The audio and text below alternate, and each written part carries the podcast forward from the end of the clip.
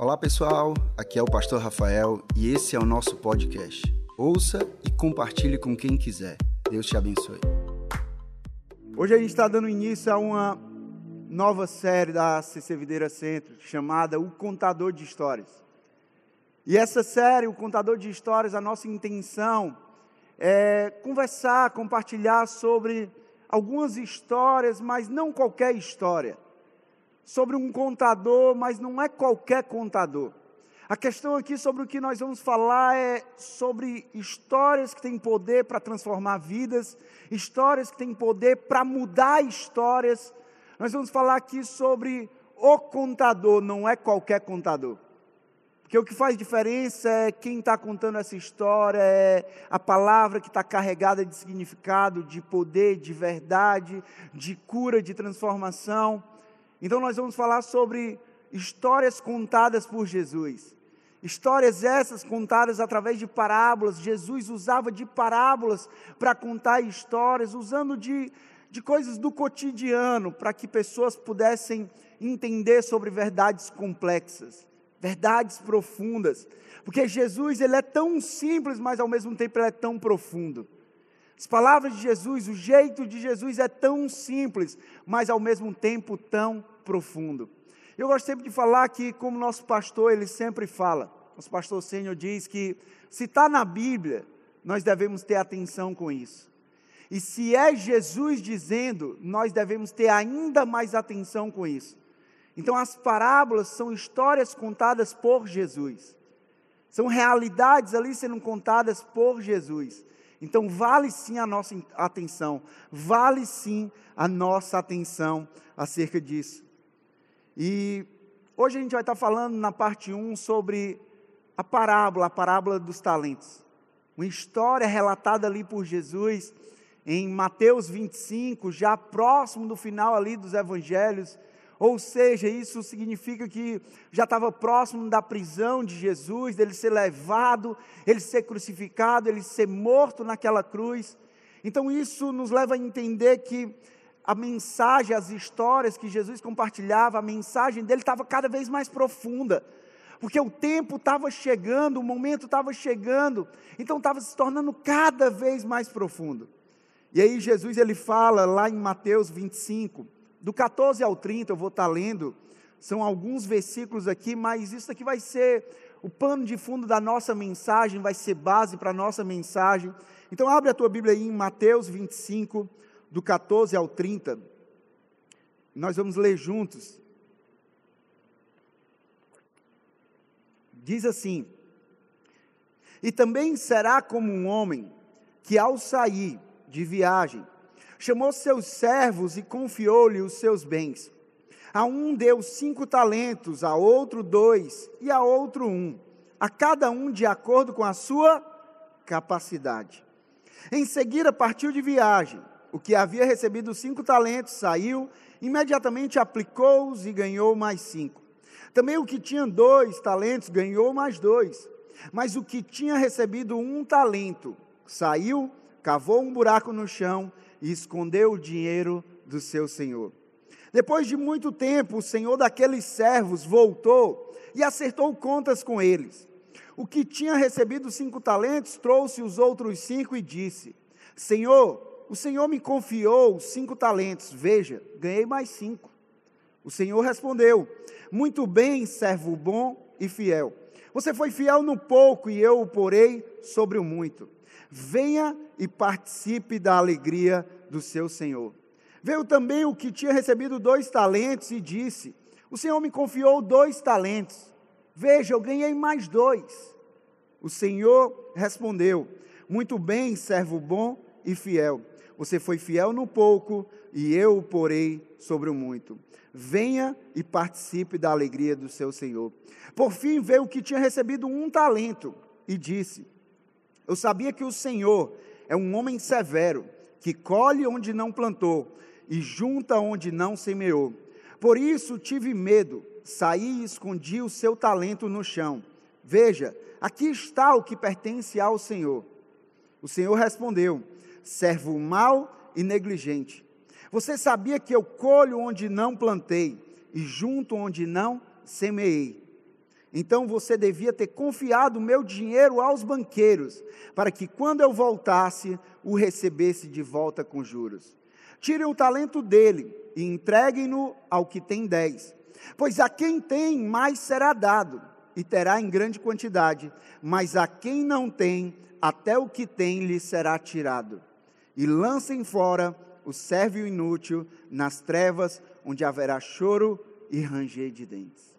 Sabe, essa história aqui é uma história muito poderosa, muito profunda, que Jesus conta através dessa parábola, e que nós podemos tirar aprendizados aqui, nós podemos tirar aprendizados para as nossas vidas. E aí eu te encorajo a você anotar essa nossa mensagem, tudo que nós estamos abordando. O tema da mensagem é o tema da nossa série, o contador de histórias. E primeiro aprendizado que a gente tira com isso, com essa parábola, é uma pergunta: O que Deus tem confiado a você? O que Deus tem confiado a você?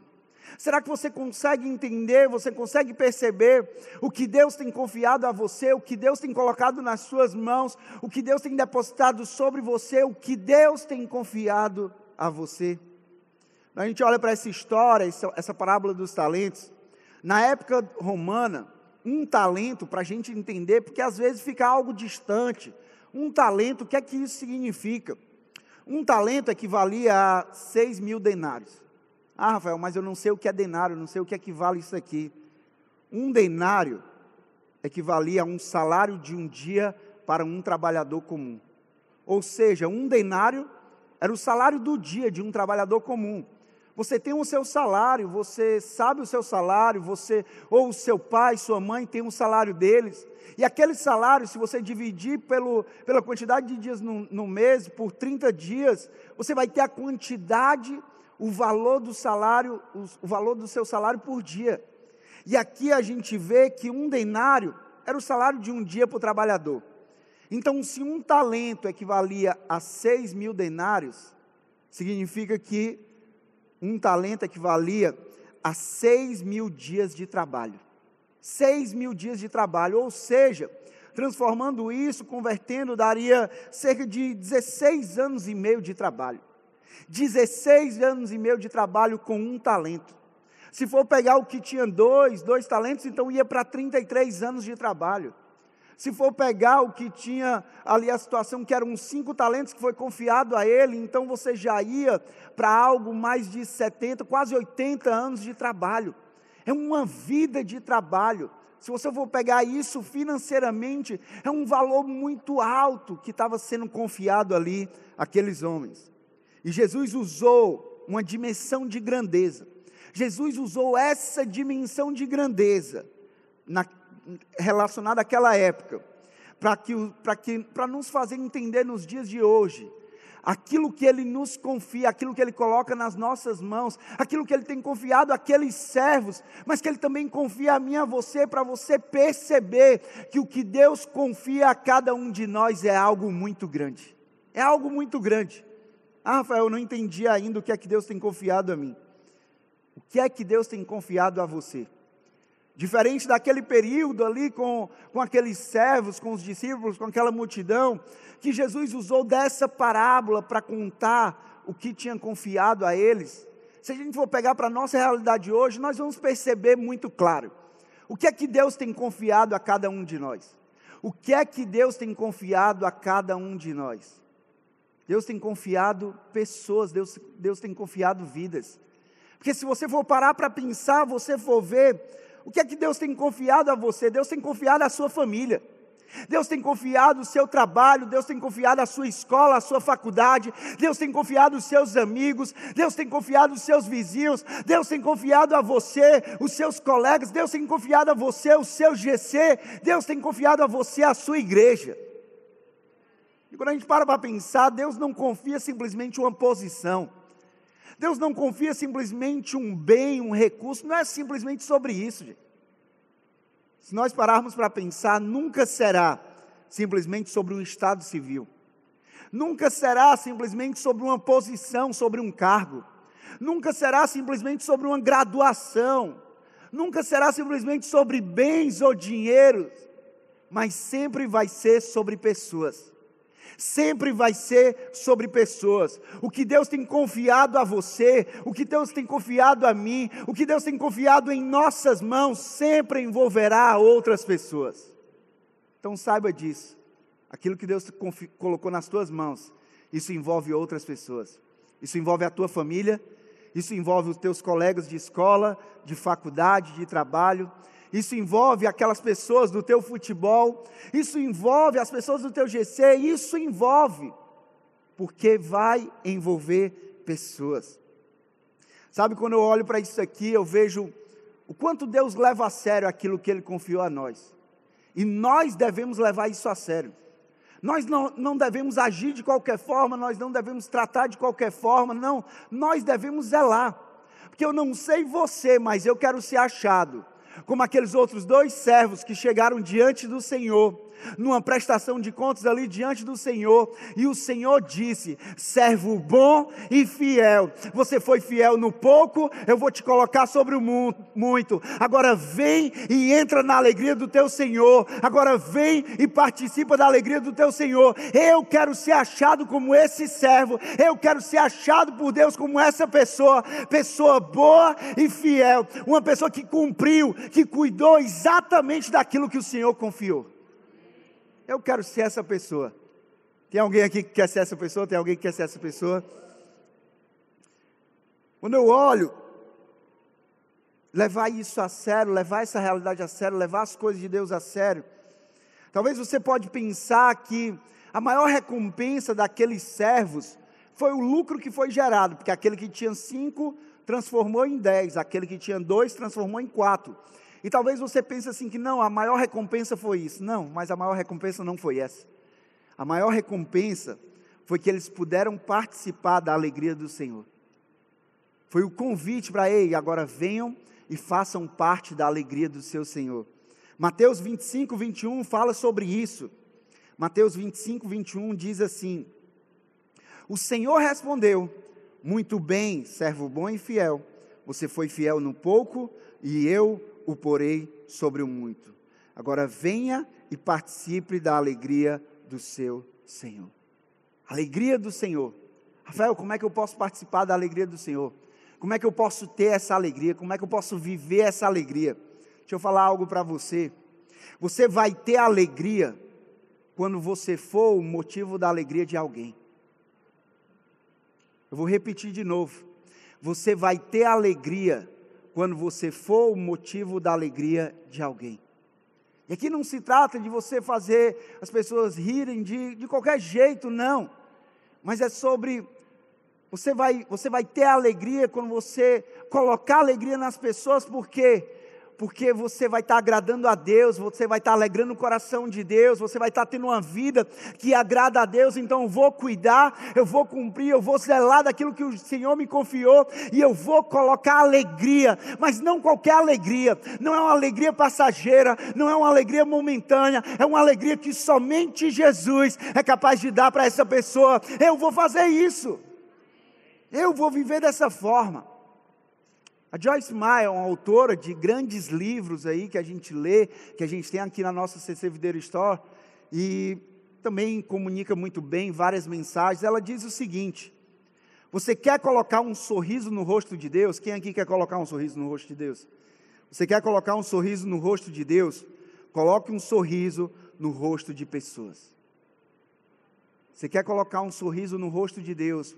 Coloque um sorriso no rosto de pessoas amando pessoas, cuidando de pessoas, orando por pessoas, ajudando pessoas, protegendo pessoas, encorajando pessoas, sendo generosos com pessoas, colocando um sorriso no rosto de pessoas.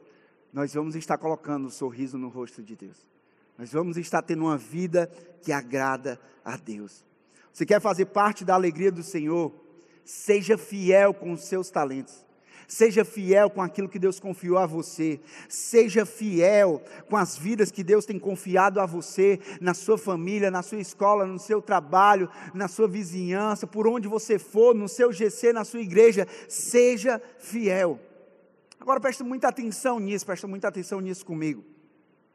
Muitas vezes, nós não vivemos, realizamos e cumprimos algo que Deus espera de nós por acharmos que nós não somos capazes de fazer aquilo. Sim ou não? Muitas vezes nós não vivemos, nós não realizamos, nós não cumprimos aquilo que Deus espera de nós, porque nós achamos que nós não temos capacidade.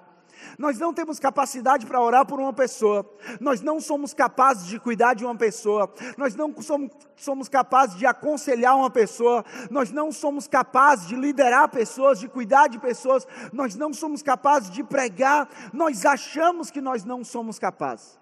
E aí um senso de incapacidade invade todo o nosso ser, invade a nossa mente, criando raízes, crescendo, florescendo e frutificando um senso de incapacidade. E aí a gente não se acha capaz de nada. A gente não se acha capaz de fazer nada daquilo que Deus nos chamou para fazer. Agora, deixa eu falar uma coisa para você, com toda a autoridade dada por Deus. Eu digo para você que se Deus confiou, é porque você é capaz. Se Deus confiou, é porque você é capaz. Deus sabe da sua capacidade, Deus conhece o seu coração. Então, se Deus confiou a você isso, saiba de uma coisa: é porque você é capaz. Agora, não se trata de uma capacidade meramente nossa, não é simplesmente uma capacidade humana. Sim, nós vamos buscar nos capacitar cada vez mais, mas principalmente se trata de uma capacidade dele uma capacidade do alto, a graça de Deus, o favor de Deus, é como ele diz na palavra dele: a minha graça te basta, a minha graça te basta. Quando você se sentir incapaz, quando você não se sentir capaz de realizar algo, entenda: a minha graça te basta, porque o meu poder se aperfeiçoa na sua fraqueza. Eu posso todas as coisas em Cristo que me fortalece. No versículo 15 ele diz: A um deu cinco talentos, a outro deu dois, a outro um, a cada um de acordo com a sua capacidade. Deus sabe do que você é capaz. Deus sabe do que você é capaz. Então não limite o seu potencial. Não limite o seu potencial, não limite aquilo que Deus quer fazer através da sua vida, baseados em achismos seus. Não, viva pela verdade de Deus. Não pense que você é incapaz. Não viva como uma pessoa incapaz. Não, o Deus que chama é o mesmo Deus que te capacita. Se Deus te chamou para liderar, comece a liderar. Se Deus te chamou para servir, começa a servir. Se Deus te chamou para trabalhar ali, começa a trabalhar. Se Deus te chamou para fazer algo, começa a fazer. Que o mesmo Deus que te chama é o mesmo Deus que vai te capacitar. No versículo 14, Jesus disse: O reino dos céus será como um homem que, ao sair de viagem, chamou os seus servos e confiou-lhe os seus bens. Um Senhor que chama os seus servos e confia a Ele os seus bens. O que é que isso fala para mim e para você? Jesus chamou, Jesus confiou, mas a questão é que nem todos cuidaram do que deveriam cuidar. Aqueles três servos, eles foram chamados. Aqueles três servos, foi confiado a ele algumas coisas mas nem todos aqueles três servos cuidaram daquilo que eles deveriam cuidar. A pergunta que fica para mim e para você hoje é: e você, como você tem cuidado daquilo que o Senhor te confiou? Como você tem cuidado daquilo que o Senhor te confiou? Será que você tem cuidado? Será que você tem zelado? Será que você tem vivido isso de fato? Ou não? Será que você tem sido como aquele outro servo que não cuidou, que não zelou. Quando Deus chamou você, Ele já tinha em mente, Ele já tinha em mente exatamente onde Ele te encaixaria para o reino dele. Ele já tinha em mente exatamente o que Ele faria através da tua vida.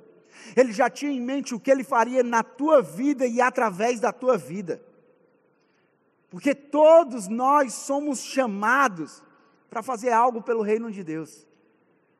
A todos nós é confiado algo para fazermos pelo reino de Deus. A questão é, como é que nós temos cuidado daquilo o que o Senhor tem nos confiado? Sabe, quando eu olho para isso, eu não sei você, mas em mim invade um senso de privilégio. Por que privilégio, Rafael?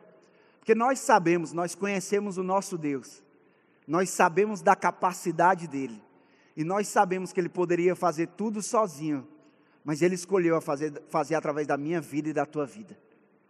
Ele poderia fazer tudo sozinho, mas ele escolheu fazer através da minha vida e da tua vida. Então é um privilégio nosso, não é simplesmente uma obrigação, não é um pesar, não é uma tristeza, não, é um privilégio nosso trabalhar junto com o Senhor, cooperando com Ele na missão de edificar a igreja, alcançar o perdido e expandir o reino de Deus. Isso é privilégio meu e seu, isso é privilégio meu e seu. Mas outra coisa que a gente aprende com, esse, com essa história das parábolas, parábola do talento, é sobre o perigo da comparação. Nós aprendemos sobre o perigo da comparação. Olha o que, é diz lá em Mateus 25, versículo 15. E eu vou ler aqui na NVT. Mateus 25, 15, você está comigo, amém? Você está recebendo de Deus, amém?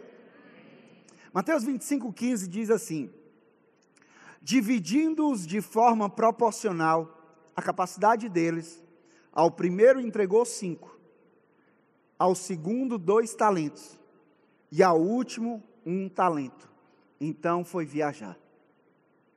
Sabe, isso nos ensina sobre comparação, por quê?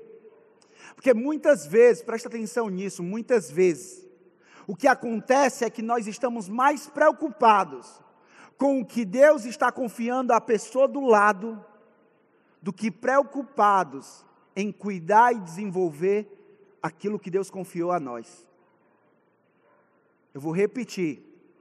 Muitas vezes nós estamos mais preocupados com aquilo que Deus confiou à pessoa do lado, do que preocupados em cuidar e desenvolver daquilo que Deus confiou a nós. Vou te dar um exemplo aqui, vou ficar até de pé para você entender melhor. É como se fosse, por exemplo, Deus confiou algo ao PH, e eu, no lugar de eu me preocupar e cuidar mais do que Deus me confiou, eu passo a me preocupar mais com o que Deus confiou ao PH. Eu passo a olhar mais para o que Deus confiou ao PH. Eu passo a, a olhar, me preocupar, viver mais o que Deus confiou ao PH. E aí o que é que isso vai acontecer? Se eu estou olhando mais para o que Deus confiou ao PH, eu vou ser negligente com aquilo que Deus confiou a mim. Esse é o perigo da comparação. Esse é o perigo da comparação. É a gente querer viver algo que Deus chamou para que o outro vivesse e deixarmos de viver aquilo que Deus nos chamou para vivermos. Esse é o maior perigo da comparação. E quando eu olho para essa história aqui de essa parábola, eu imagino, a Bíblia não está dizendo isso, mas eu imagino que aqueles três servos, eles podem ter se questionado, podem. Eles podem ter se questionado ali naquele momento, dizer assim, por que eu ganhei dois e ele ganhou cinco? Por que eu ganhei um, só um, se eu sou o mais antigo aqui?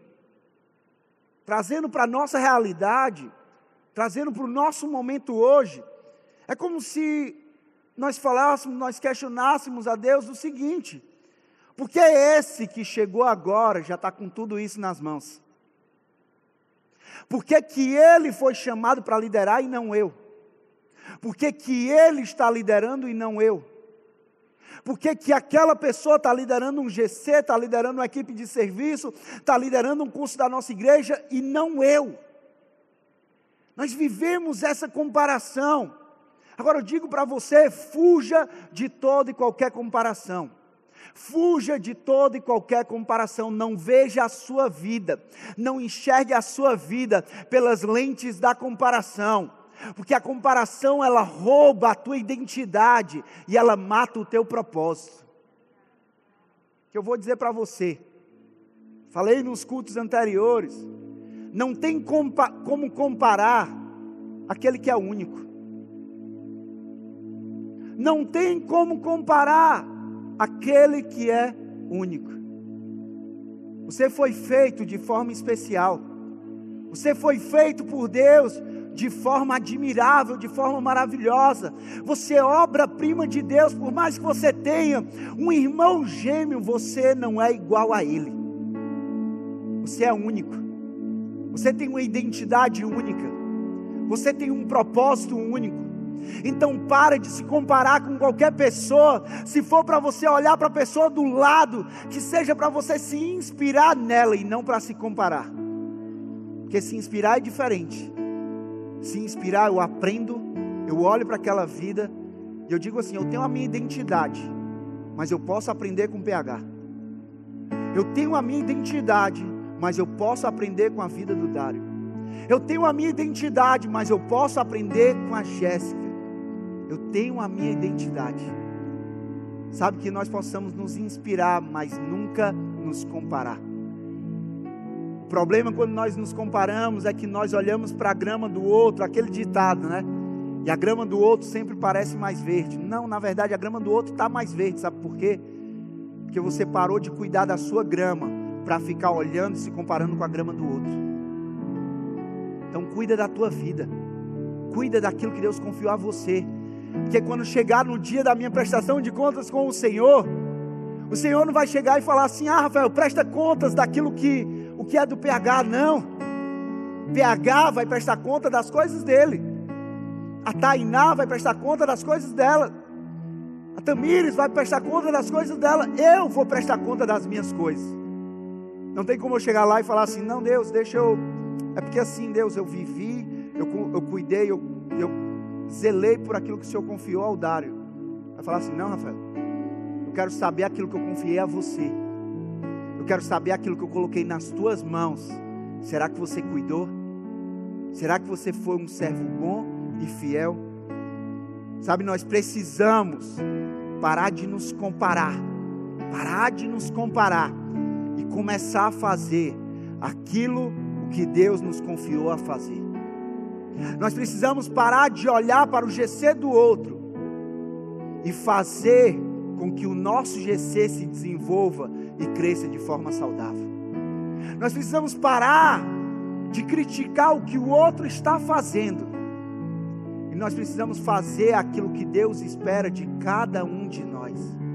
Precisamos parar de nos comparar. Porque na comparação, você vê o resultado. Você não vê a jornada. Quando eu me comparo com o PH, eu quero ver o resultado do PH, mas eu não quero ver a jornada do PH. E a questão é que muitos querem o resultado, mas poucos querem a jornada. Muitos querem, na comparação, o resultado dos outros, mas poucos querem viver uma jornada semelhante à jornada dos outros. Uma jornada de sacrifício, uma jornada de entrega, uma jornada de dependência de Deus, uma jornada que não seja para se comparar, que seja para se inspirar, e que ao nos inspirarmos em alguém, que nós não venhamos desejar simplesmente o resultado, mas que nós venhamos buscar viver uma jornada semelhante.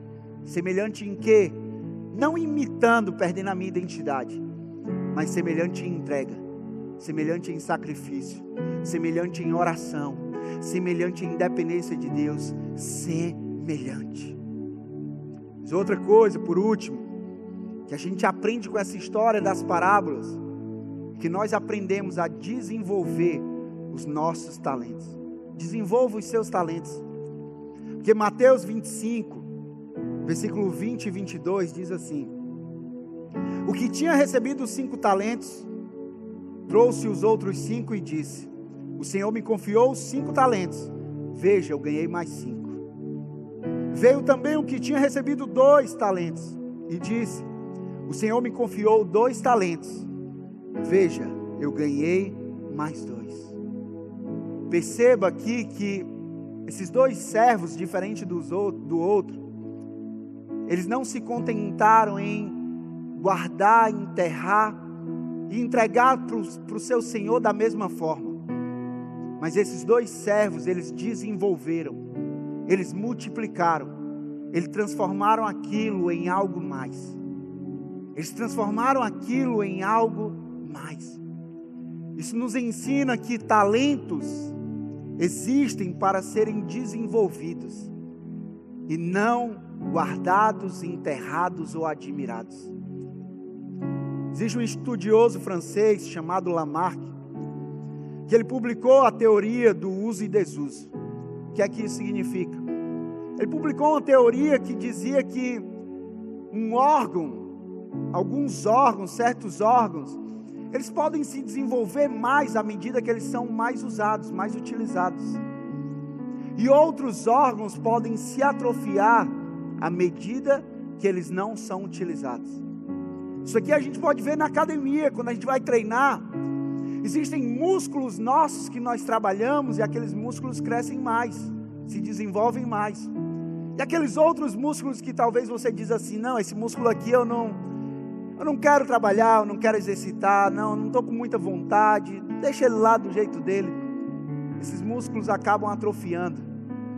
Esses, esses músculos acabam ficando frágeis, ficando pequenos, não crescem.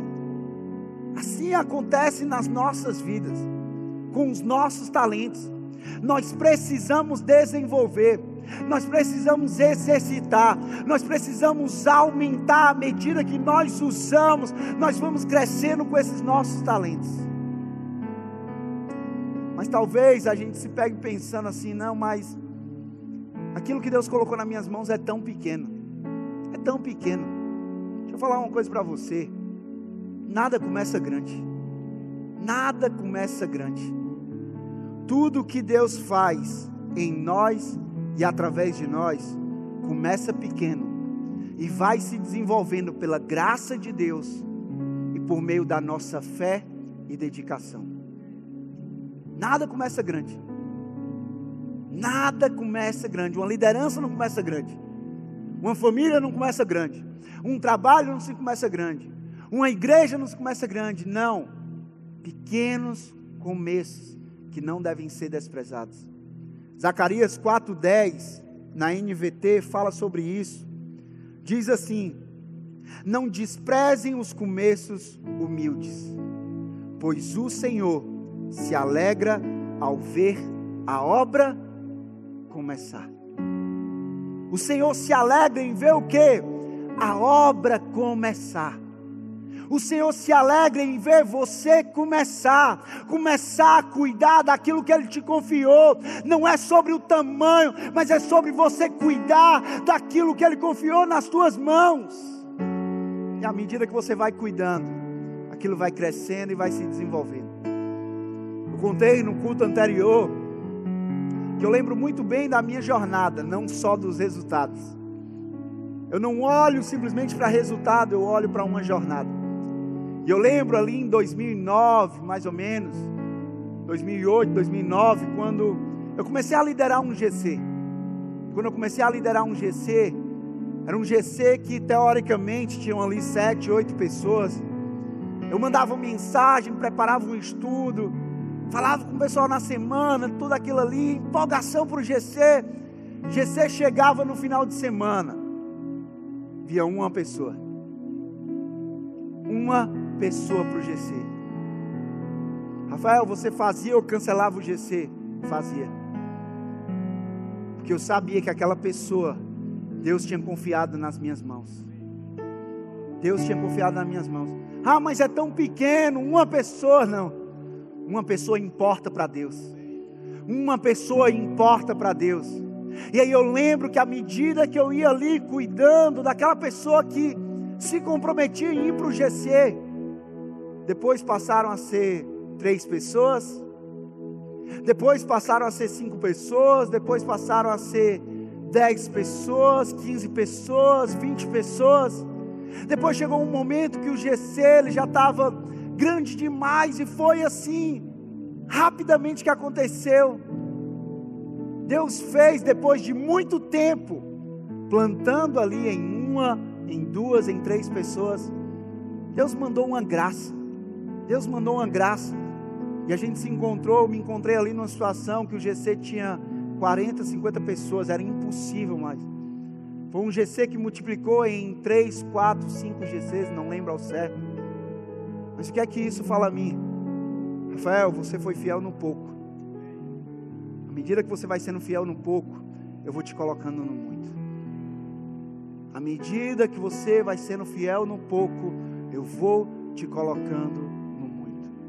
O problema é que tem muita gente querendo muito, mas tem muita gente que quer o muito, mas que não está disposta a ser fiel com Deus no pouco.